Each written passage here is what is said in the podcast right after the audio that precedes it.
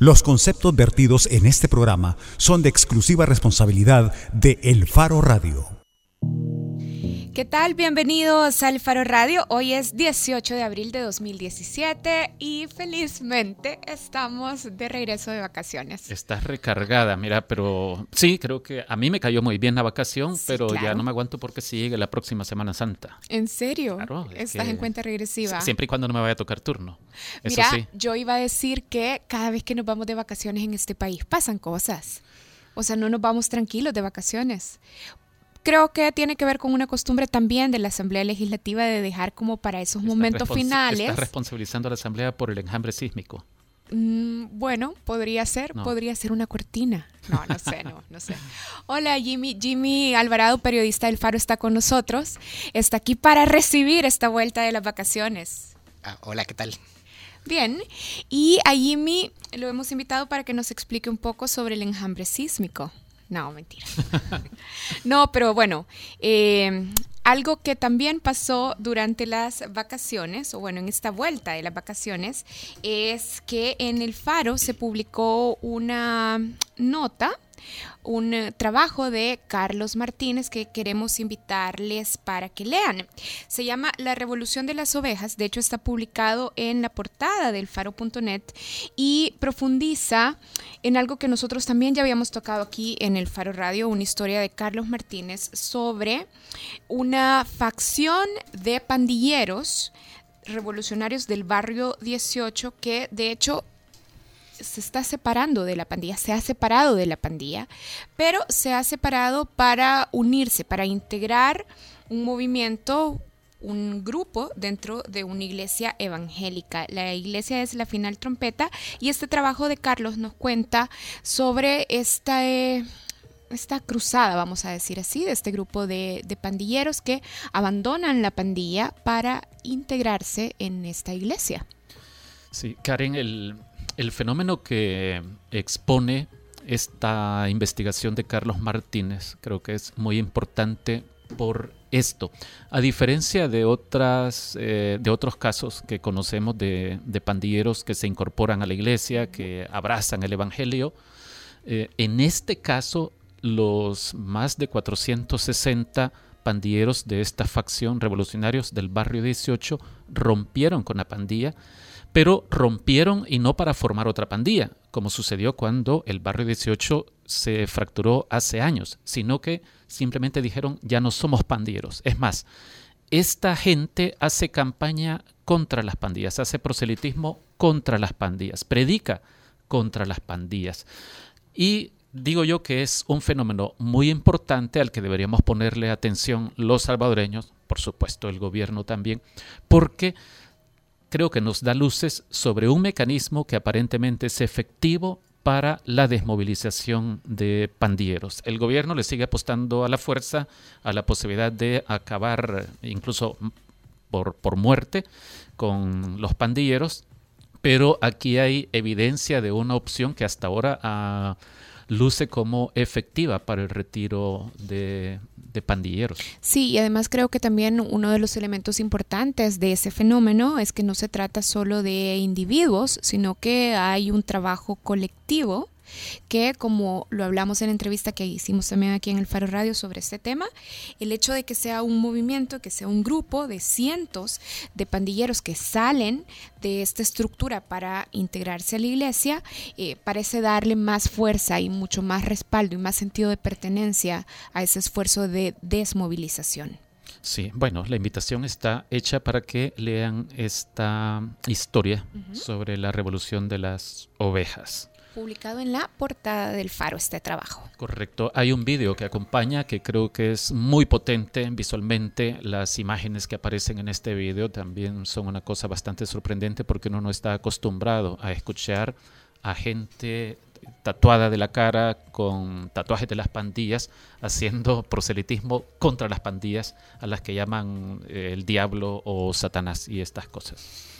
Bueno, y otro tema también del que queremos hablar, y de hecho por eso está con nosotros eh, Jimmy también en el programa, lo vamos a tratar más adelante, pero queremos ya también eh, dejarlo planteado en la mesa es que también hay una nueva orden de captura contra el expresidente peruano Alejandro Toledo. Sí, en relación con el escándalo de sobornos millonarios de Odebrecht en varios países. Eh, no solo de Latinoamérica, sino del mundo. Eh, contra Alejandro Toledo ya se había emitido una primera orden de captura que no prosperó, pero hoy la justicia peruana emitió una segunda orden de captura. Le están señalando eh, eh, relación con sobornos por 20 millones de dólares.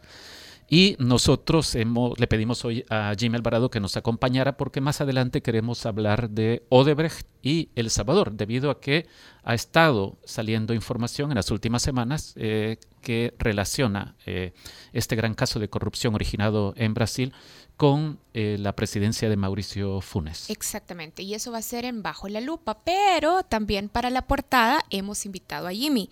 Y aquí sí creo que voy a referirme a lo que pasó justo antes de que saliéramos de vacaciones y no estoy hablando del enjambre sísmico, estoy hablando del enjambre fiscal, porque lo anunciado ocurrió. La primera semana de abril, El Salvador no pudo cumplir con el pago de sus obligaciones de deuda. Específicamente estamos hablando de 28.8 millones de deuda que El Salvador, el gobierno salvadoreño, debe, eh, debía, bueno, sí, debía de cancelar al Fondo de pensiones. ¿Qué consecuencias tuvo el impago? Bueno, tuvo la consecuencia de que eh, se bajara la calificación de riesgo crediticio para El Salvador y de ese tema vamos a estar hablando en la portada. Sí, o sea, la credibilidad eh, fiscal del Salvador está por el suelo, así que habrá que ver quién está dispuesto a prestarle, a darle plata al Estado salvadoreño a partir de esto. Y si ustedes tienen preguntas sobre este tema, qué significa, qué consecuencias o qué implicaciones tendrá sobre los salvadoreños, sobre los ciudadanos,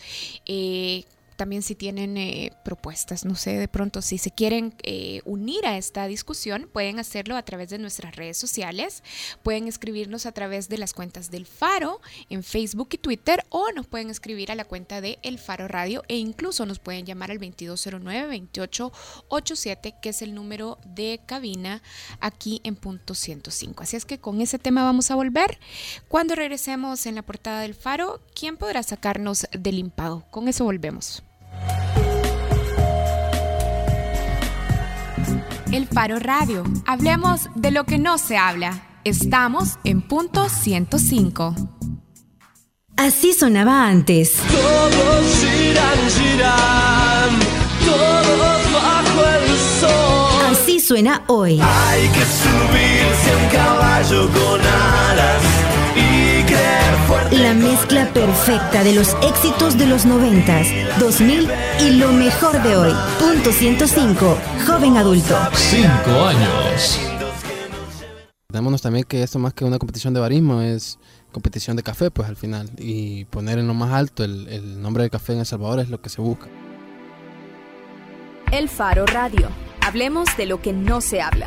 Martes y jueves, una de la tarde, en punto 105. Al cierre es noticias, reportes de tráfico, entrevistas, música, salud, tecnología y más. Al cierre, tu revista informativa de la tarde. Escúchala de lunes a viernes de 5.30 a 7 de la noche en las voces de Marielo Saquino y Mario Pacheco. Solo aquí en punto 105. Así sonaba antes.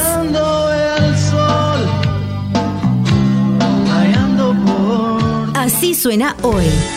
No sufres más, no mi bebé, eres la mariposa. La mezcla perfecta de los éxitos de los 90, 2000 y lo mejor de hoy. Punto 105. Joven adulto. Cinco años.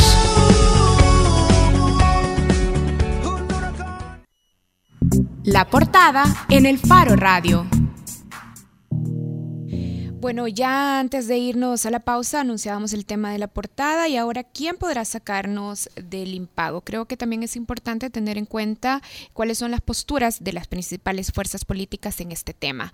El gobierno lo que exige es la aprobación de deuda en la Asamblea Legislativa. Hay que recordar que también en la semana antes de que nos fuéramos de vacaciones, el Ministerio de Hacienda publicó un comunicado en el que pedía a los diputados con carácter de urgencia que se aprobara deuda para que pudiera suplir o pudiera salir de sus compromisos de deuda. Y Arena lo que ha dicho es, no, no vamos a dar los votos y han dicho lo que queremos que pase es que el gobierno cumpla el acuerdo fiscal que habíamos firmado el año anterior y que recorte gastos y esto le permita recortar déficit. Lo que queda claro, Karen, es que Arena y FMLN no están mostrando capacidad para ponerse de acuerdo en una situación que parece muy crítica. Hemos invitado a una diputada del Partido Arena, también hicimos invitaciones a diputados del Partido FMLN, pero nadie accedió, nadie respondió a nuestras solicitudes. También tenemos a, alguien que sí nos ha aceptado una invitación para hablar un poco sobre esto, que es el diputado del PDC, Rodolfo Parker. Buenas tardes, diputado. Hola. Hola, hola el diputado Parker hay que parece que no nos no nos escucha o nosotros no le escuchamos. No le escuchamos. El diputado Parker es miembro de la Comisión de Hacienda y queremos hablar con él. Bueno, si los dos partidos políticos eh, principales, Arena y el FMLN, están afincados en sus posiciones, ¿cuál debería de ser entonces el siguiente paso en la búsqueda de una solución, de un acuerdo político que permita que el país salga de esta situación? Y además a la ciudadanía, ¿qué opción le queda? Solo ver. Exactamente. Bueno, vamos a conversar entonces con el diputado Rodolfo Parker y también aquí en el set nos va a acompañar en un momento eh, la decana de Economía y Negocios de la ESEN, Carmen Aida Lazo. Eh, vamos a ver si ya podemos enlazar con el diputado Parker. Hola. Ahora sí. Hola, buenas tardes. Hola, hola. Hola, diputado. aquí estoy. Hola. Bien, eh, diputado, gracias por aceptar nuestra llamada. Nosotros tenemos en cuenta dos elementos. Arena ha dicho no vamos a aprobar más deuda y dice el gobierno lo que tiene que hacer es recortar gastos para reducir déficit. Con las fuerzas políticas de Arena y el FMLN afincadas en sus posiciones, ¿cuál es eh, la siguiente solución? ¿Cuáles son las alternativas para que salgamos de la situación de impago en la Asamblea Legislativa, desde la Asamblea Legislativa? creo que el problema ha estado en que por el lado de Arena quieren que todo se resuelva por el por el gasto y por el lado del FMLN quieren que todo se resuelva por la deuda. De tal manera de que sí se necesita más, más voluntad y más creatividad en el diálogo que, que técnicamente se habría empezado, pero que ahora se ha interrumpido porque se han justamente, como tú dices, afincado en posiciones, es decir, han adoptado posturas pero sin una actitud de apertura a un diálogo serio, a mí da cuenta de que estas repercusiones del impago a quien le caen, porque alguien tiene que pagar la cuenta, es a toda la gente. Y cuando decimos a toda la gente, particularmente quien más va a sufrir las consecuencias es la gente más vulnerable.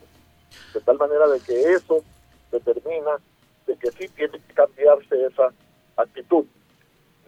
Estamos presentando personas y partidos terceros eh, propuestas en dirección a contribuir, a dar un aporte para que se miren perspectivas distintas y que se puedan entonces acercar lo que hasta ahora han sido eh, posiciones que no encuentran puntos comunes. Diputado Parker, le saluda Ricardo Vaquerano.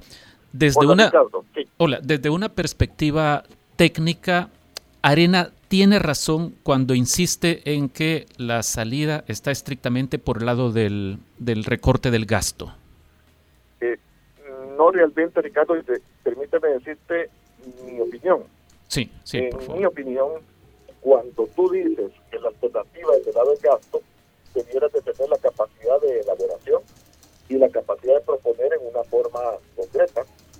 Y hasta el momento yo no he visto en las en las mesas un prontuario, un detalle de cuáles serían concretamente los gastos que se pueden recortar.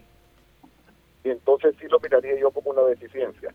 No creo entonces que esto ha pasado de ser un discurso eh, consecuente a las posiciones adoptadas, pero no ha habido un verdadera intención, una verdadera voluntad de aportar, de construir en dirección a que esa propuesta sea determinante. Sí, pero parecía... Es lo mismo, sí. es lo mismo que tú digas, Ricardo, que sea del lado del gasto, a que tú vengas con un detalle eh, pormenorizado de cuáles serían los gastos que se pueden reducir, porque de pronto tú ves también que están buscando incremento de presupuestos en algunas áreas.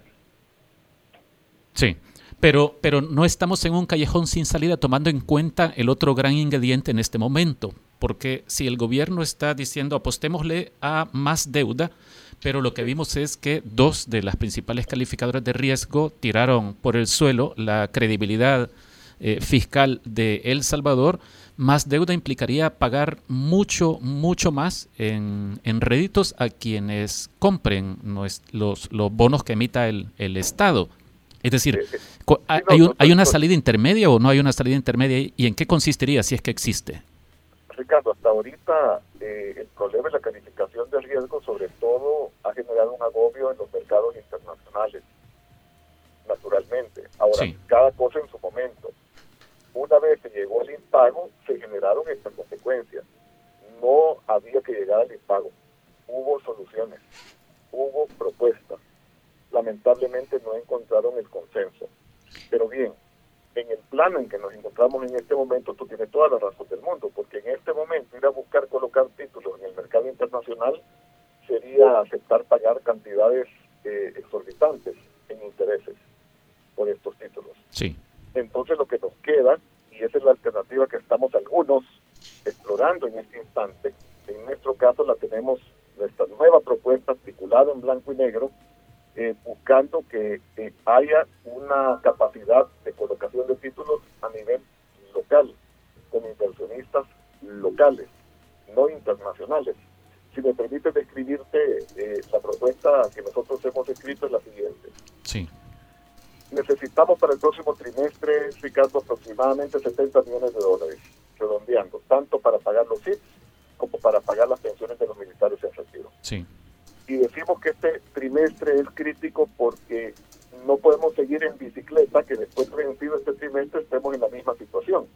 La idea es que resolvemos este trimestre, pero con la idea de que dentro de los mismos tres meses vamos a dar una solución integral y definitiva al problema previsional, a la reforma previsional. Ok, ¿cuál sería entonces la respuesta para estos tres meses? Cuando dice eh, darle una respuesta a la reforma previsional, habla de pasar a una reforma de pensiones. Exactamente, es correcto, porque porque si no siempre va a ser el mismo problema, que volvemos a caer en impago. Hay que darle una solución integral y profunda a este, a este tema. Decir, al pago de las pensiones de los sistemas anteriores, Seguro Social y del IPEP. Pero bien, regresando a lo que sería la situación crítica, la ruta crítica de estos tres meses, lo que nosotros estamos poniendo en la mesa es lo siguiente una reforma legal a la ley del fideicomiso para habilitar, para permitir que el fideicomiso pueda asumir obligaciones. Eso es todo lo que tendría que pasar por la Asamblea Legislativa. Paso uno. Paso dos, una vez dada la reforma, Sal, que está registrado como emisor en la Bolsa de Valores, en el mercado bursátil, sí. emite títulos hasta por los 70 millones de dólares que se necesitan para que sean adquiridos aquí, en el mercado local. Los mismos bancos, los mismos inversores tradicionales locales estarían interesados en entrar, obviamente, para contribuir a evitar mayores consecuencias.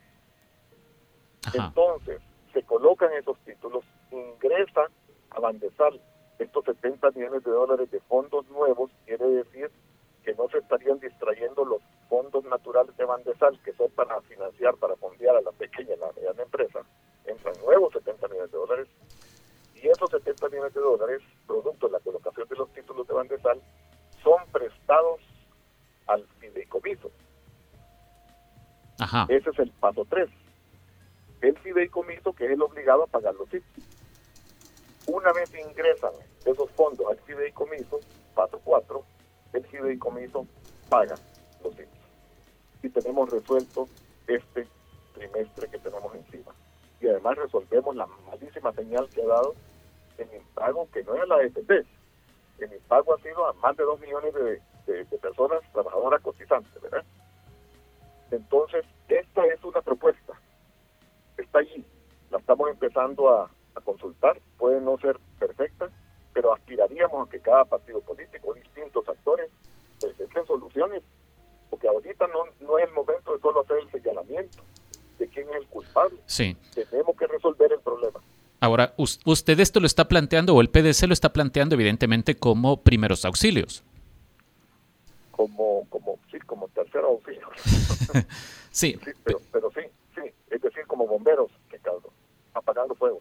Sí, pero y sí, pero, pero ¿cuál debería ser el paso para resolver el problema de fondo en esto? ¿Cuál es el primer paso que usted? La reforma previsional, Ricardo, porque el déficit fiscal que tendríamos cada año es el déficit que provoca el pago del sistema previsional, que son alrededor de 300 millones de dólares. Cada año tendríamos exactamente el mismo problema. Y por más que se busque cutarrear el presupuesto, mira que ya se está cutarreando áreas muy sensibles que tienen que ver incluso con subsidios. Entonces, si se sigue esto, eh, estamos afectando a la gente más vulnerable. Diputado, ¿qué opina usted de la propuesta que se ha estado esbozando de en el corto plazo o de inmediato reformar el presupuesto para eh, mover de algunas partidas que sí habían quedado consideradas fondos que permitan atender de inmediato el impago o la situación de deuda pendiente? Karen, ¿verdad? Sí, sí, sí. Karen, fue la propuesta que nosotros presentamos como PSL el día de la plenaria en blanco y negro igual y no encontró el consenso. Nosotros habíamos articulado, incluso habíamos hablado, identificamos las partidas, sin más no me acuerdo, las 111, las 114, no nos quedamos en una propuesta abstracta, identificamos las partidas presupuestarias que se podían tocar para hacer los movimientos presupuestarios, partiendo de que habíamos hecho una reforma presupuestaria hace cerca de un mes eh, de 120 millones, de 122 millones de dólares del lado de los ingresos la idea nuestra era remover nuevamente partidas y en base a esos movimientos internos de partidas poder enfrentar eh, la situación que se avecinaba al impacto. Pero, como repito, no encontré consenso. En ese momento, si mal no recuerdo, solo tuvimos el respaldo del Partido de Concertación Nacional. Bien, eh, diputado, gracias por haber aceptado nuestra llamada y hemos tomado nota de los puntos específicos eh, que ustedes tienen como propuesta para salir de esta situación de impago en el corto plazo. Muchas gracias, diputado Rodolfo. El agradecido soy yo porque lo que se hace en este tipo de programas, en este tipo de entrevistas, por cortas que sean, es promover eh, creatividad, promover actitud, promover buena voluntad, porque miren de plano, este tema se tiene que resolver y se tiene que resolver Bien, estábamos conversando con el diputado Rodolfo Parker, que es diputado por el PDC y que además es miembro de la Comisión de Hacienda. Creo que nos dijo unas cosas interesantes para hacer repreguntas. Ya tenemos a quién podemos hacer algunas de las repreguntas que tenemos en mente. Ya está en cabina Carmen Aida Lazo, economista de la Escuela Superior de Economía y Negocios. Carmen Aida, bienvenida. Hola Ricardo, gracias por la invitación. Hola, no pude evitar esto, Carmen Aida. En la medida en que el diputado Parker estaba explicando la propuesta, usted hizo un par de muecas en cierto momento. Una de ellas cuando él habló de que el PDC está valorando proponer colocación local de deuda. Eh, ¿Por qué eh, le generó eso una mueca así como de no? Sorpresa. Eh, o, de sorpresa, no sé. Sí, bueno, no, no era quizás inconscientemente una, una mueca de, rechazo, sino, digamos, de sorpresa en el sentido de que, primero, creo que el diputado y todos ya están reconociendo que se están acabando las fuentes de financiamiento externa, ¿verdad? Recurrir al mercado interno tiene sus límites, indudablemente, ¿verdad? Eh, no, obviamente habría que leer bien la propuesta. Creo que es positivo que hayan ya propuestas sobre la mesa. Y quizás lo que yo destaco, que me, que me gustó, es la necesidad de pensar en algo para ganar tiempo, para hacer algo más estructural, que creo que por ahí puede ir la cosa, ¿verdad? Indudablemente creo que hay límites que hay que analizar con más detalle al, al financiamiento interno, ¿verdad? Eh, a, usted le gusta que el diputado esté planteando una propuesta para ganar tiempo, pero en el fondo esta propuesta de entrada a usted le genera alguna inquietud en particular? O sea, creo que, creo que es lo adecuado. Creo que ahorita todo el mundo tiene que tranquilizarse, ¿verdad? Y, y, primero ver que aún si se resuelve el tema del impago, el tema previsional, obviamente eso no va a ser suficiente para poder llevar a cabo y para poder salir en el tema fiscal. Pero entonces usted cree, Carmen Aida, que ahorita lo que hay que hacer es buscar un mecanismo para ganar tiempo.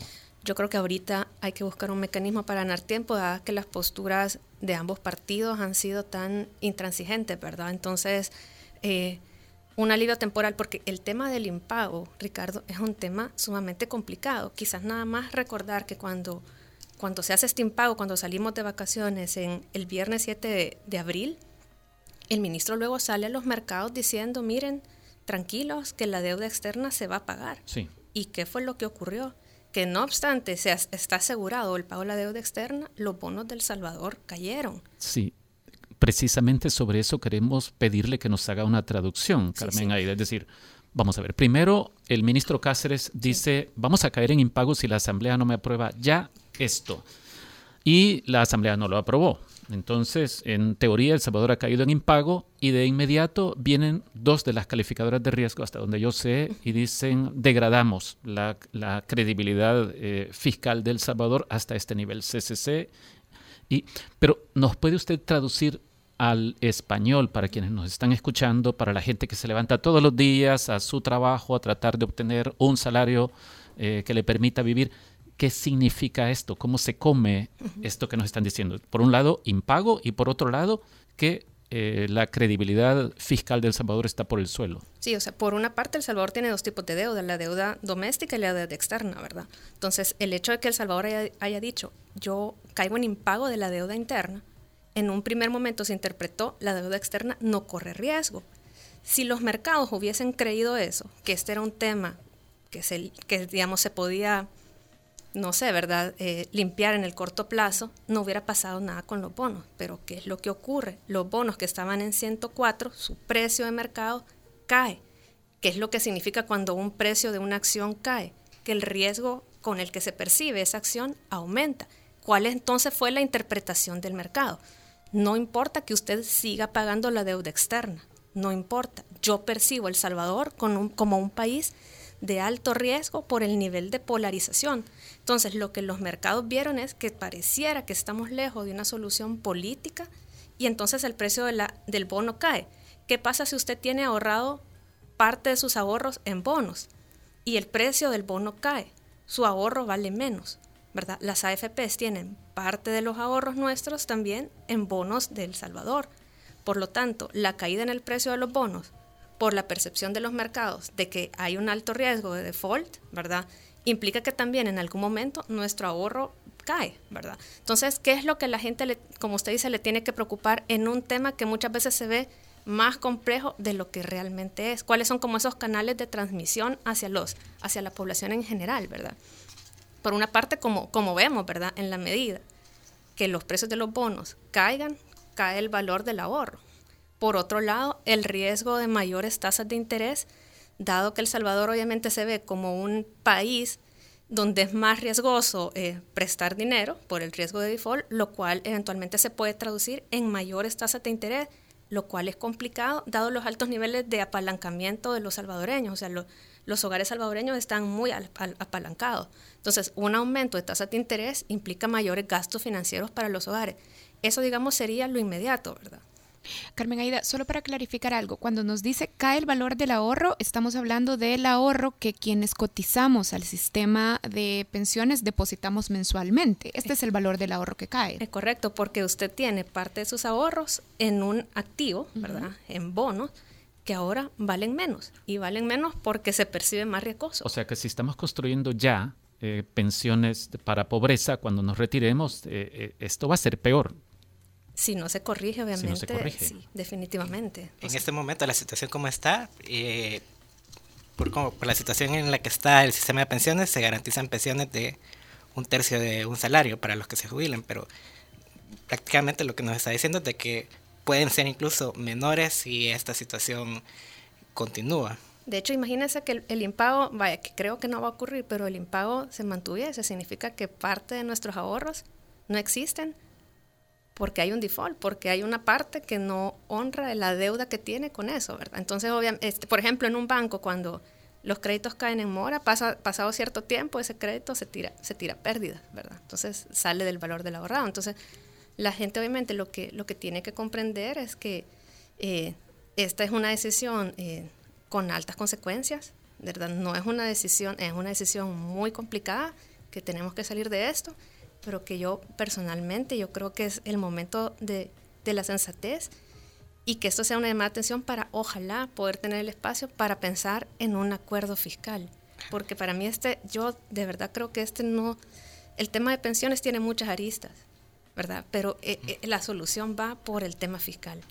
Pero para que haya un acuerdo fiscal se necesita un acuerdo político y en este momento tres calificadoras de riesgo eh, mencionan de que ese es el principal problema de este impago, que no hay un acuerdo político.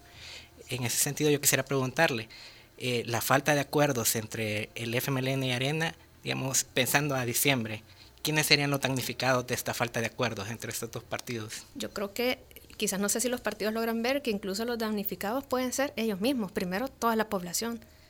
Porque como ya en algún momento comentábamos, este, este es el momento de hacer un buen acuerdo fiscal. Un buen acuerdo fiscal es no hacer más parches, ¿verdad? Muchas veces reaccionamos a las crisis con parches un acuerdo fiscal es una revisión minuciosa de las prioridades del gasto, una revisión del tema de ingresos, una revisión del proceso presupuestario, de toda la normativa. Eso es como los países que han salido adelante. Hace poco tuve la oportunidad de hablar con un exministro, de, el exministro de Hacienda de Perú, cómo el ordenamiento fiscal le dio las condiciones para el crecimiento económico. Entonces, es el momento de hacer eso. Porque lo contrario que ocurre si no hacemos un acuerdo fiscal y hacemos parches, vamos a ir chineando, como decimos aquí, la deuda, vamos a seguir haciendo esto y en el año, en el 2019 en particular, y en esos años que vienen, hay desembolsos fuertes. El partido, acaba, ¿verdad? Entonces, quien llegue al poder, si no tiene preparadas las condiciones, va a tener una situación súper complicada. Pero como consecuencia del impago, digamos, se van a cerrar eh, grifos de financiamiento y, digamos, hay necesidades sensibles que eh, se tienen que pagar, eh, como por ejemplo subsidios, pensiones de los que se jubilan en las AFPs, pensiones de los militares. Pensando en abril, cómo, eh, las, cuáles pueden ser las consecuencias del impago para, digamos, esta población vulnerable, que es la población más pobre que recibe subsidios, los que ya se van a jubilar. Ah, y eso tiene que ver con unas declaraciones que usted nos había dado en una entrevista que publicamos recientemente, Carmen Aida, que decía que lo primero que se termina sacrificando son los asuntos de índole social, como subsidios, eh, pensiones, mencionaba. Sí, o sea, en general cuando usted ve, o sea, tiene razón el ministro de Hacienda en el sentido de decir que hay bastantes rigideces en los gastos. Por ejemplo, ¿qué gastos? Ni, casi que ningún país este, trata de recortar el acceso a los mercados. O sea, los, gobiernos siguen pagando la deuda externa, siguen pagando los intereses. eso no se toca. Sí. Los salarios del, de los empleados públicos. electoralmente es, ah, eh, una bomba. Es complicado, ¿verdad? Pero como parte de una reforma fiscal, ni modo, muchas veces se tiene que llegar a eso, ¿verdad? Eh, el gasto en bienes y servicios, también eh, es difícil que usted diga, vamos a recortar por ahí, porque la gente a veces dice, bueno, el tema de publicidad, el tema de los seguros, pero honestamente, dígame a alguien que le haya dicho, aquí tenemos un ahorro en este monto significativo. Muchas veces son más simbólicos que los reales, ¿verdad? Entonces, ¿qué es lo que termina muchas veces recortando, que nos señala la experiencia? Muchas veces la inversión pública, pero el problema es que la inversión pública es súper importante para la inversión privada, ¿verdad? Y muchas veces, pues, los beneficios que de las personas que menos pueden reclamar por ellos. Bueno, tenemos otra llamada. Está en línea la diputada Carmen Elena Calderón de Escalón. La diputada es secretaria de la Comisión de Hacienda de la Asamblea Legislativa. Diputada, gracias por atender nuestra llamada. Le saluda Karen Fernández. Buenas tardes. oigo bien lejos. No sé si me está fallando mi celular o estoy en un lugar con mucha bulla. Bueno, vamos a, tratar de eh, solucionar este problema que tenemos de comunicación. Diputada, hemos estado eh, ya poniendo sobre la mesa un poco la posición del gobierno que insiste en la aprobación de deuda y por otro lado la posición de su partido que eh, insiste en que el gobierno lo que tiene que hacer es recortar gastos. Diputada, si Arena no está dispuesta a ceder en esta, en esta postura, en la postura de que deben recortarse los gastos para, para reducir el déficit del Estado salvadoreño, y el gobierno tampoco está dispuesto a eh, abandonar su posición de insistir en la aprobación de deuda, ¿cuánto tiempo más vamos a persistir en esta situación de impago? Bueno, nosotros eh, como Arena hemos, sabemos que el gobierno tiene los recursos para poder eh, cancelar y no haber caído en este impago. Eh, el mismo ministro de Hacienda lo, dijo en un comunicado, que lo que necesitaba era una reforma al, al presupuesto para poder eh, pasar recursos. Yo quiero explicar que hay dos maneras de poder solventar esto. Una es que los recursos en el Ministerio de Hacienda, entre las mismas partidas del Ministerio de Hacienda, puede hacer movimientos sin tener que ir a la Asamblea Legislativa el ministro de Hacienda y podría haber cancelado y no haber hecho que, el país cayera en, en un impacto. La otra manera es ir a la Asamblea y pedir una reforma al presupuesto para pasar de una partida, de una cartera a otra. Entonces podría pasar eh, de remuneraciones eh, y pasarlas eh, de una cartera a, al, Ministerio de Hacienda y tomar de ahí. Diputada, pero digo perdón. De remuneraciones, porque los 122 millones que ellos cancelaron con recursos propios y que cuando colocaron los bonos les sobró, entonces los incorporaron a la partida de, de remuneraciones. O sea, tenían los fondos para poder haber cancelado. A nosotros en aquel momento, en diciembre, nos decían que iba a caer en impago porque no tenían para pagar. Y resultó que como no pudieron vender, no pudieron colocar los bonos, sí tenían 122 millones que pudieron cancelar los aguinaldos y los sueldos que ellos a nosotros nos aseguraban que no tenían los recursos. Entonces, hay recursos allí que pueden tomar sin necesidad de endeudar más al país. Ya, pero Por esa razón nosotros también lo hemos dicho repetidas veces que nosotros como Arena estamos dispuestos a contribuir, a dialogar, a, a, buscar soluciones a los problemas de la gente, pero se tiene que cumplir con un acuerdo que firmamos tanto ellos como nosotros. Y nosotros cumplimos cuando dimos los votos por emitir 550 millones de dólares en diciembre. Diputada, quiero, quiero interrumpirla. a cancelar parte del ETES y el resto iba a ser para la energía, el subsidio de energía eléctrica,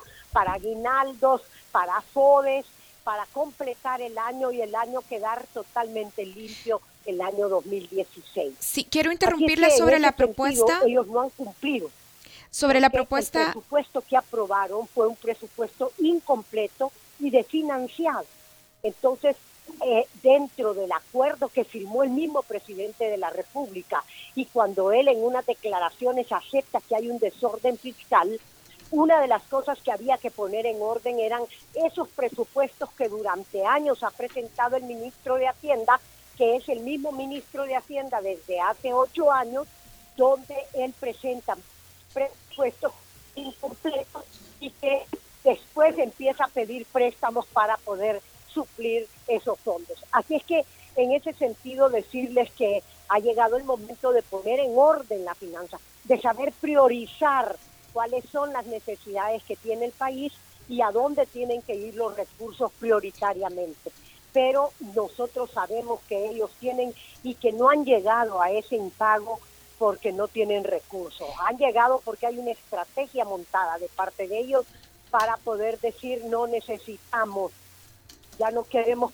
ellos no quieren pagarle eh, a los recursos a los trabajadores. sobre la propuesta quieren que se dé un sistema mixto para quedarse. Sobre la propuesta que nos estaba de los trabajadores. Y eso nosotros no lo vamos a permitir.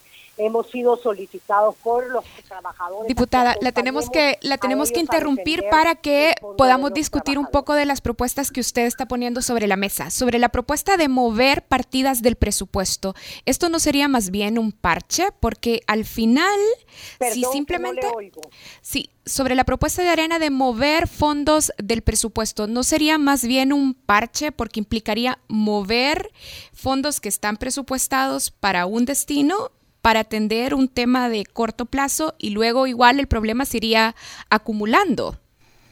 Fíjese que se le oye entrecortado, entonces no le alcanzo a, entender lo que me está preguntando.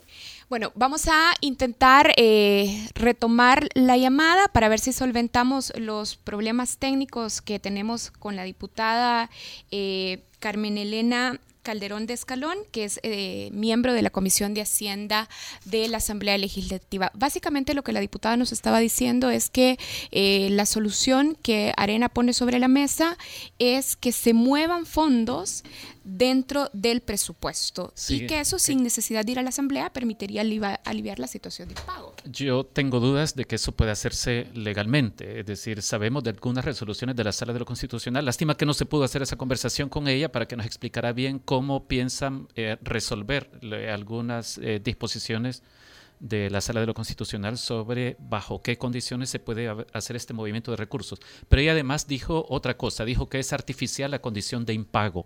Aprovechemos que está aquí Carmen Aida para preguntarle si ella cree que efectivamente el gobierno se ha declarado artificialmente en impago. Mire, lo complicado y digamos lo que, porque yo, yo veo que cada quien tiene parte de razón, ¿verdad? Lo complicado de un inicio, y, lo señalamos en su momento, fue la señal de, no, de haber incluido mil dólares nada más en el presupuesto cuando se mandó de pensiones. Ahora, pero esto se viene haciendo así desde hace tiempos. Siempre, estaba el, eh, siempre había una partida eh, con fondos para, para pensiones, para esta ah, parte. pero en el caso de pensiones, no, yo lo que digo es que algunos gastos previstos siempre se incluyeron en el, presupuesto así, con, con 100 dólares, con mil dólares, es decir, iban, llegaban desfinanciados y así lo aprobaba la Asamblea y esto lo recuerdo yo desde cuando Juan José Dabú era ministro de Hacienda en el gobierno de Francisco Flores. Sí, por ejemplo, eso se hacía con los subsidios, pues es, una, pero esto es, es primera vez, ¿verdad? Que vemos una, en este caso un compromiso ¿verdad? Que está bien medido cuánto se necesita, 230 millones, y que no se incluye el financiamiento. Entonces... ¿Pero eso qué significa para usted entonces? ¿Cómo para, es la mí significa que, o sea, es difícil de interpretar, pero es que pareciera que, que sí, ¿verdad? Que, deliberadamente este tema se sacó, ¿verdad? Para luego, porque como es un tema tan importante, para luego buscar el financiamiento. Entonces, a mí, a, mí es donde me queda la duda de cuál fue el mensaje que se mandó cuando desde un inicio el presupuesto iba sin los recursos necesarios para el pago de pensiones, ¿verdad? Entonces, creo que ese, creo que ese fue un elemento, creo que ese ha sido el elemento que ha tensado el tema político, ¿verdad? Eh, la insistencia de Arena de que dado el acuerdo fiscal que se había hecho, el presupuesto tenía que estar incluida con todas las partidas, el hecho de que el presupuesto se mandara sin eso, sin eso, obviamente creo que eso ha llevado a la situación en la que ahora estamos, ¿verdad? Yo creo que ojalá y esperemos por el bien del país, porque aquí se está pues jugando con fuego, ¿verdad? Que las partes lleguen a un entendimiento en el que ojalá ambos sean, ¿verdad? Y que al final ambos vean la necesidad de un acuerdo mucho más amplio, porque, por ejemplo, ayer estaba revisando las cifras fiscales y dejemos un ratito de lado el tema de pensiones, pero que algo que habíamos hablado con Jimmy, ayer estaba viendo las cifras fiscales y, por ejemplo, hasta el mes de febrero ya teníamos eh, ingresos tributarios inferiores a la meta del presupuesto. ¿Verdad? Ya tenemos, por ejemplo, se está recaudando 22 millones menos de lo que se había establecido como meta. Esa es otra fuente eh, de, de, deuda al final al futuro. El hecho de que estamos con metas tributarias que están inferiores a las que hemos establecido. ¿Porque están infladas o porque está sucediendo algo feo con la economía? Porque, no, fíjese que los, de hecho, aumentó la, la, tributación aumentó en 20 millones, ¿sabe? O sea, e, e, e, el, caso de El Salvador, por eso un caso de ese, eh, así que nos da tristeza, pues, se está recaudando, ¿verdad? Eh, simplemente no se está recaudando lo que la meta ha establecido, porque como también ya se ha señalado, y también en, eso también está la evidencia, los ingresos se tienden a sobreestimar, ¿verdad? Y obviamente esto es todo una parte de, al final pareciera de, de una forma de evitar la aprobación con mayoría calificada en la Asamblea que han asumido ambos partidos en aras de evitar la negociación política. Pero ambos partidos parece que solo plantean parches para, digamos, apagar el fuego este mes, pero hasta, hasta la fecha, digamos, yo no he escuchado una propuesta seria de un ajuste que resuelva el, problema estructural, que es, bueno, cada año hay un faltante de más de 800 millones de dólares que se debe financiar con emisión de deuda.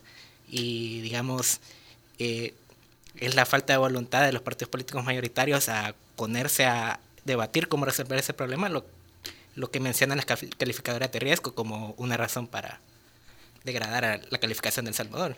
En ese sentido, eh, yo quisiera preguntarle por escenarios, porque prácticamente parece que no, no se va a arribar a, acuerdos. Si a diciembre no se arriba a ningún acuerdo, digamos, ¿qué, ¿qué, podría pasar? Digamos, ¿quiénes podrían ser los... ¿Cómo podrían verse afectados la, la, población? Híjole, es difícil ver escenarios. Yo todavía, de verdad, guardo... Yo todavía guardo la esperanza que antes de... De, hecho, antes de, julio, ojalá debería haber algún tipo de negociación. Ojalá por ejemplo, con la participación del Fondo Monetario, ¿verdad? O, de un tercero que ayude a, moderar aquí las posturas, ¿verdad? Usted tiene razón, hasta ahorita no ha habido una propuesta así concreta de ordenamiento, más allá que la que presentó el Fondo Monetario el año pasado. Ese, de mi conocimiento, es el único documento en el que se establece un menú de alternativa para que El Salvador restablezca su estabilidad macroeconómica en un periodo de tres años con una reducción del déficit de un 1% por año. ¿verdad? Ahí se puede criticar un montón las propuestas que se tienen, pero ahí hay algo para empezar a negociar. Si El Salvador no llegara a fin de año, es, posiblemente estaríamos en un escenario de un ajuste desordenado, se seguirían chineando deudas, eh, se siguen reduciendo las fuentes de financiamiento, el encarecimiento del préstamo, ¿verdad?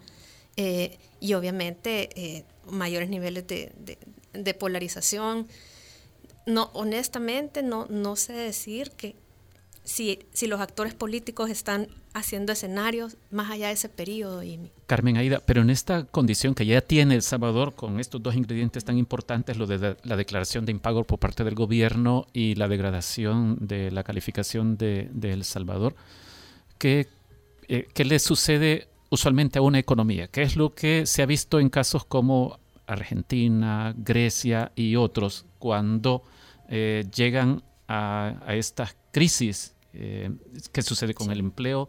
Eh, ¿Qué sucede con la empresa privada? ¿Se, contrae la economía? ¿Se produce una, una deflación? ¿O, qué? Sí, es decir, este, son escenarios que, como comentamos la vez pasada con Jimmy, quizás nosotros todavía no hemos visto y quizás por eso no, no nos dan temor, pero cuando uno ve, por ejemplo, los escenarios de países que han vivido crisis, uno ve caídas del crecimiento, caídas del Producto Interno Bruto del, del 15%. Estamos hablando, por ejemplo, en Argentina, un alto porcentaje de la población pasa a niveles de pobreza, ¿verdad? Eh, podemos tener tasas de desempleo de los jóvenes del 25%, ¿verdad? ¿Por qué? Porque con una crisis se paraliza la cadena de pagos de la economía, ¿verdad? Entonces, en el momento en el que, en el que realmente, por ejemplo, empezar a correr el riesgo, ¿verdad? De una desdolarización, ¿verdad? Entonces, básicamente las economías tienen que, que cerrarse, ¿verdad? Para limitar la salida de pago y eso obviamente genera grandes riesgos en el sistema bancario. La desdolarización es una posible salida de emergencia. La desdolarización es una posible salida de emergencia porque básicamente es la opción de regresar a la impresión del dinero para poder utilizarlo como mecanismo de pago. Carmen Aida, hablando de posibles eh, soluciones, el FMI dentro de los planteamientos que hace incluye el recorte del gasto público y la revisión de las partidas de salarios y remuneraciones. ¿No podría ser esto también eh, riesgoso, recortar el gasto público pensando en los servicios y en las poblaciones que se benefician de este gasto público y por supuesto también en los empleados del sector que podrían salir afectados de eh, recortes de salarios. Yo creo que es bien impopular decirlo, pero en este momento es bien difícil pensar en una solución sin costos. ¿verdad? Ya, ya alguien que, crea que vamos a poder sacar una solución que no le genere costo a alguien es bien difícil. El fondo, lo que yo leí que está proponiendo no es un despido masivo de empleados públicos, pero sí un reconocimiento de que usted ve en los últimos cinco años la planilla ha aumentado en 500 millones de dólares, ¿verdad? Lo comentamos, por ejemplo, con Jimmy, hay, evidencia de un diferencial eh, de salarios que puede ser no justificado en el sector público. Es decir, el recurso humano del sector público puede todavía ordenarse bastante. Y más que despidos masivos, es decir, es controlar el incremento en salario. Todavía en el presupuesto en el presupuesto 2017 iban 60 millones más en aumentos salariales. O sea, eso sí entró, pero no entró pensiones, por ejemplo, solo para poner un tema de, prioridades. Entonces, tan es así de, de importante el tema que en el menú de opciones del Fondo Monetario de la reducción de 3.5% del PIB, 1.4, o sea, menos, un poco menos de la mitad, se ve con el hecho de tratar de aminorar el crecimiento de, de la planilla y de los salarios. Implica un tema que es muy impopular, pero que hay que hablar, el tema de los escalafones, ¿verdad? Y el tema en general del ordenamiento de la administración pública. Pues. Si usted fuera ministra de Hacienda y por lo que conoce y dada la situación que tenemos en este momento, usted diría, señores, eh, se congelan los escalafones, no más aumentos salariales hasta que este país se estabilice. Yo creo que eso pudiera ser una medida dada la situación en la que ha llegado el país. Y pediría a la Asamblea Legislativa, súbanle al IVA por lo menos dos puntos. Yo creo que por ahí va el camino. O sea, yo creo que el camino es posiblemente va por, y obviamente yo, uno recibe eh, ofensas, ve acá es que lo, que lo dice, pero va por una mezcla de, de tema tributario y de tema de gasto. Creo que también va mucho más allá de eso. Va el tema, por ejemplo, de aumentar el gasto en la inversión pública. Lo que usted preguntaba, se genera desaceleración cuando una economía reduce el gasto. Sí, pero usted la puede dinamizar la economía. Por ejemplo, países que han sido pragmáticos, vaya. Por ejemplo, Bolivia. Bolivia ha crecido. Y cuando usted analiza el crecimiento de los últimos años, ellos, en una, en un ajuste fiscal, ellos mantuvieron alta, por ejemplo, la inversión pública. La inversión pública, la construcción de carreteras, de infraestructura que dinamiza la inversión. Y ese tema ni siquiera se discute porque estamos en la angustia de, como de, de, llegar al, al otro trimestre, ¿verdad? Sí. Entonces, eh, yo pienso que el, tema fiscal da para mucho más de eso, ¿verdad? Ordenar también el tema, el tema presupuestario, sobre qué supuestos elaboramos el presupuesto, cuáles son las métricas, por ejemplo, para medir la productividad en el, en el sector público. Uno no puede decir que este, hay exceso o deficiencia de empleados públicos si no tenemos ni siquiera una forma de verificar qué es lo que esperamos de ese servidor público, ¿verdad? Carmen Aida, se nos acabó el tiempo. Muchas gracias. De seguro que seguiremos platicando sobre esto porque, como ya decimos, no parece que Arena y FMLN estén dispuestos a resolver esto ya. Sí, bueno, muchísimas gracias a Carmen Aida Lazo. Carmen Aida Lazo es decana de Economía y Negocios de la ESEN. Nosotros hacemos una pausa. Sí, ya regresamos. Ya regresamos en el Faro Radio. El Faro Radio. Hablemos de lo que no se habla. Estamos en punto 105. Así sonaba antes.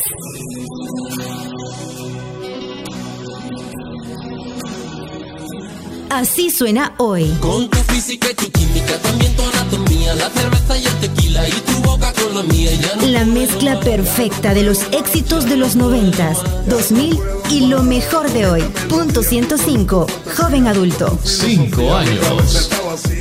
Pues el presidente ha denunciado mucho eh, la corrupción hacia afuera, ¿no? Y pues ahora es tiempo de ver si realmente existe esa vía en el ojo de él, ¿no? El Faro Radio. Hablemos de lo que no se habla. Martes y jueves, una de la tarde, en punto 105.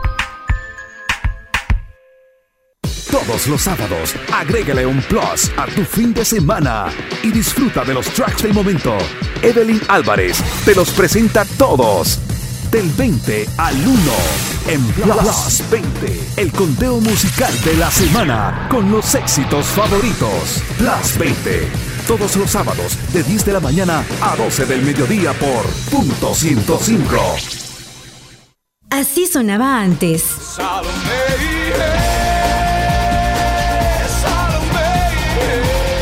Así suena hoy. Despierta. Despierta.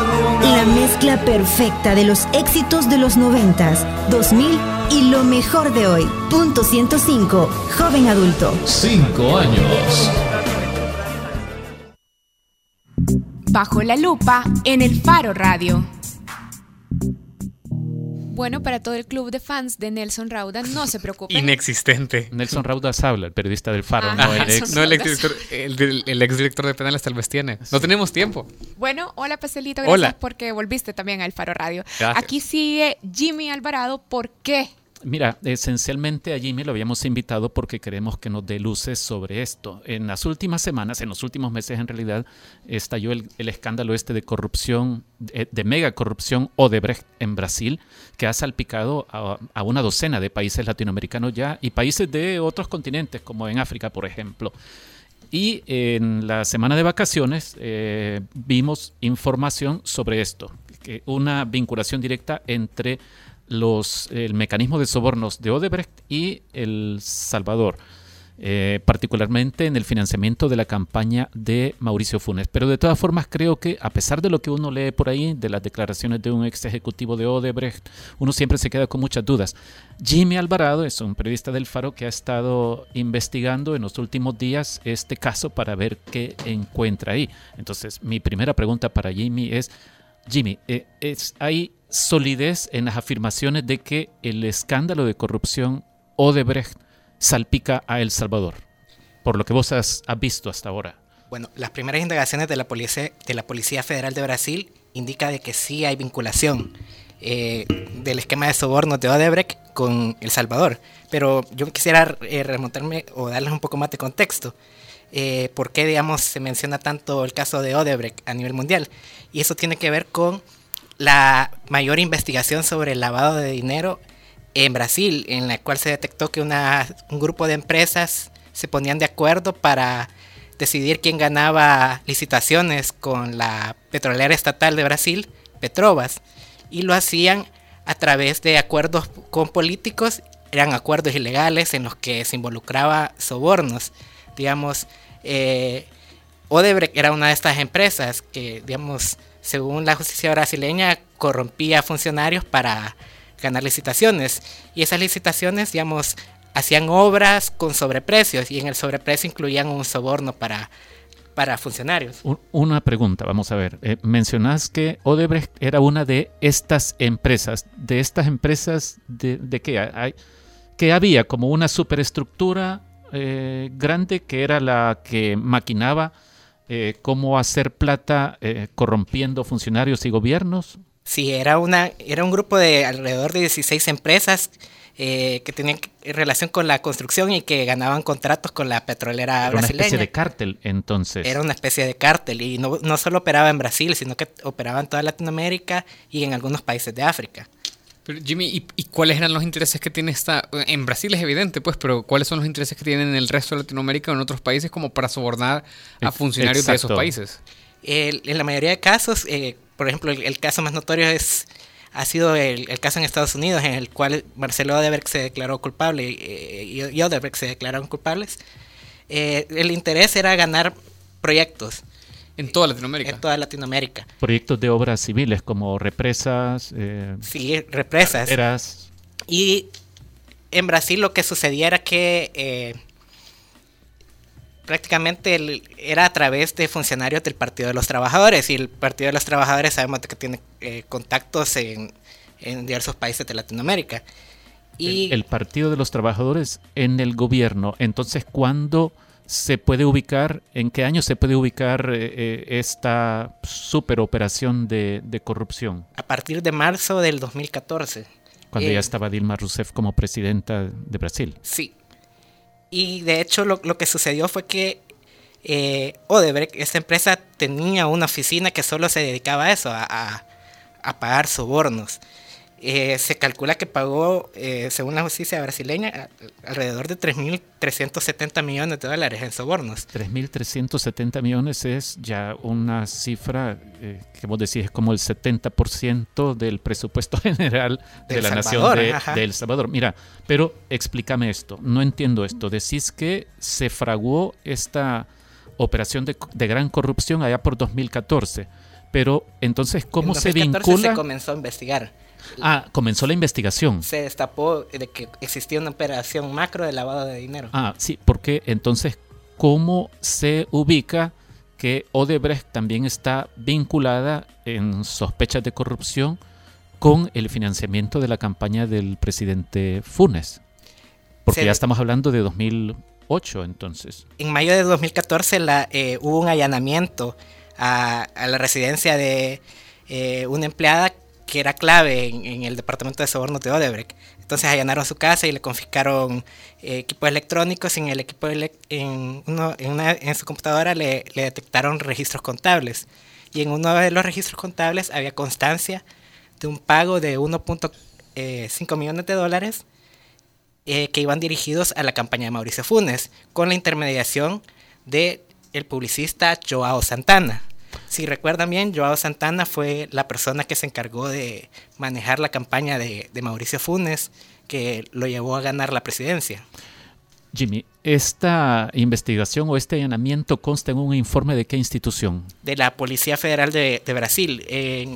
Hay un pedido de prisión que hace la, Policía Federal de Brasil a, a, un tribunal en Curitiba, en el cual establecen que encontraron este registro contable y en el que establecen de que ese registro contable hace referencia a pagos a la campaña de Mauricio Funes. ¿Por qué este pago a la campaña de Mauricio Funes se vuelve sospechoso o se vincula con soborno? Es decir, o, o no está vinculado con sobornos necesariamente las primeras indagaciones... Eh, por, porque una cosa es que vos financias la campaña de alguien en algún país, ¿verdad? Pero eso no necesariamente es un... Un soborno. Soborno. Yo creo que esa es una de las principales preguntas que eh, debe responder eh, la Fiscalía General de la República, digamos. ¿Qué ganaba Odebrecht que, pagando a través de Joao Santana la campaña de Mauricio Funes? obtuvo un rédito eh, a través de este financiamiento? Son preguntas que, digamos, eh, hemos intentado responder, pero que, mm, digamos, hace falta más acercarnos. Mira, Jimmy, Sí, pero es una pregunta válida, porque ¿quién te va a regalar 1.5 millones sin esperar eh, una devolución a cambio? Y lo que lo vuelve sospechoso es que sean registros contables de, de, la Oficina de Operaciones Estructuradas, que la justicia brasileña ha establecido que era la oficina dedicada a pagar sobornos. Eso te iba a decir porque normalmente cuando vos ves el, timeline de Twitter del expresidente Funes, él está diciendo lo mismo que ha dicho en, en, su defensa en los casos penales en que se le investiga en Salvador, que se trata de testigos criteriados que están diciendo cualquier cosa para salvar su pellejo. En este caso, lo que vos nos estás explicando es que no se trata nada más de un testigo criteriado que dice le di 1.5 millones a Funes, sino que además hay documentos, papeles que no dependen, o sea, hay pruebas más allá de lo que un testigo puede señalar. Por ejemplo, en el registro contable, la justicia brasileña, digamos, ha podido indagar de que la solicitud de fondos la hizo el jefe del gabinete de Lula da Silva. Él fue el que solicitó que se hiciera este pago a la campaña de Mauricio Funes. Eh, entonces, sí no, no solo criteriados, es hay hay otro hay, papeles, hay, hay, cosas. Hay otro tipo de documentos. Cuando Lula era presidente ya y bueno y sabemos la relación tan cercana que hubo entre Lula y Mauricio Funes. Que dijo que era su referente. Sí. Y Lula está preso ahora. Sí. Bueno, referente. Em, no, no está. Odebrecht está ah. preso. Lula está investigado, pero no está Lula, detenido. Lula es investigado sí, ahorita. Okay. Mira, y sobre esa documentación, para ir cerrando, porque se nos está agotando el tiempo, ¿qué más hay? De, ¿Qué es lo que has logrado ver vos en estos documentos que has estado revisando en los de la Fiscalía o la, o la Procuraduría de Brasil sobre el rol de Joao Santana, a quien Mauricio Funes eh, llamó orgulloso mi amigo? Hasta ahora son es decir, Joao Santana, ¿qué papel jugaba en esta estructura de corrupción según las investigaciones brasileñas? Hasta ahora son más preguntas que respuestas, porque, por ejemplo, eh, un documento de la Policía Federal de Brasil eh, hacía referencia a noticias publicadas en Medio de Salvador sobre ventajas que recibió Joao eh, relacionados a contratos de publicidad. Recordemos de que Joao fundó una agencia de publicidad llamada Polistepeque y Polistepeque ganó el alrededor de 11 contratos y facturó más de 5.6 millones de dólares. Entonces, eso es como, la Policía Federal, eh, digamos, hace referencia a, ese tipo de, hechos, pero no termina de, amarrar si, digamos, si hubo una negociación para tener este tipo de ventajas a la hora de ganar contratos. Sí. Bueno, Jimmy, eh, de seguro que seguirás investigando sobre esto y esperamos una nota pronto sobre este material. Ver, se nos ha agotado el tiempo, pero muchas gracias por tus explicaciones. Creo que nos da una idea de cómo es la relación entre este super, entre este escándalo de supercorrupción originado en Brasil y, y El Salvador y un gobierno en El Salvador. Bueno, nosotros ya nos vamos gracias a Nelson Rauda que vino bien brevemente. Como cierre estrella. Ajá. Sí. No. Bueno, ya nos vamos. Gracias a todos los que nos estuvieron escuchando y eh, también a todos los que estaban haciendo preguntas o comentando a través de redes sociales. Nada más para cerrar, eh, quiero comentar algo. Manuel eh, Saracais en Twitter nos pedía que le preguntáramos al diputado Rodolfo Parker si era cierto que la embajadora de Estados Unidos había convocado a los partidos políticos a una encerrona en la sede de la embajada y el diputado Rodolfo Parker contestó a esa pregunta y decía, bueno, sí, hay una invitación, hay una invitación de la Embajada de Estados Unidos para discutir el tema del impago. Entonces mañana va a haber plenaria. ¿A dónde? En, la, en, la en, Santa Elena. En, no sé si en la asamblea o en la embajada. No, entonces el diputado decía, sí, es cierto, nos han hecho una invitación, pero algunos eh, no vamos a poder asistir. Y bueno, con eso nos vamos. Oscar Luna tiene una selección para este programa, cada vez que cerramos, no podemos cerrar si no es con música nacional. Y ahora vamos a cerrar con algo de esta banda que se llama Fox the Kid. No sé si ya la han escuchado, pero ya deben de conocer algunos de sus integrantes. Por ejemplo, en Fox the Kid está Vic Interiano de Voltar, una banda que eh, ya nos parece muy, muy familiar. Y nos vamos con esta canción, que es parte del primer EP de Fox the Kid, y la canción se llama Breathe. Con eso nos vamos hasta el jueves.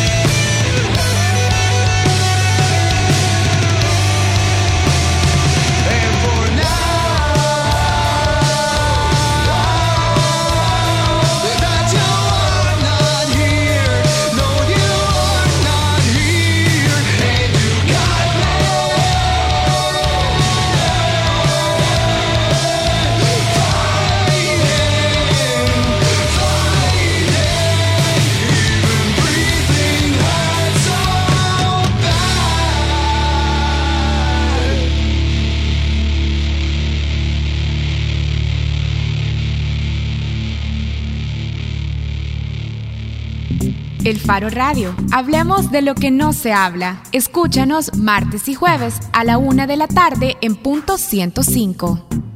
Los conceptos vertidos en este programa fueron de exclusiva responsabilidad de El Faro Radio.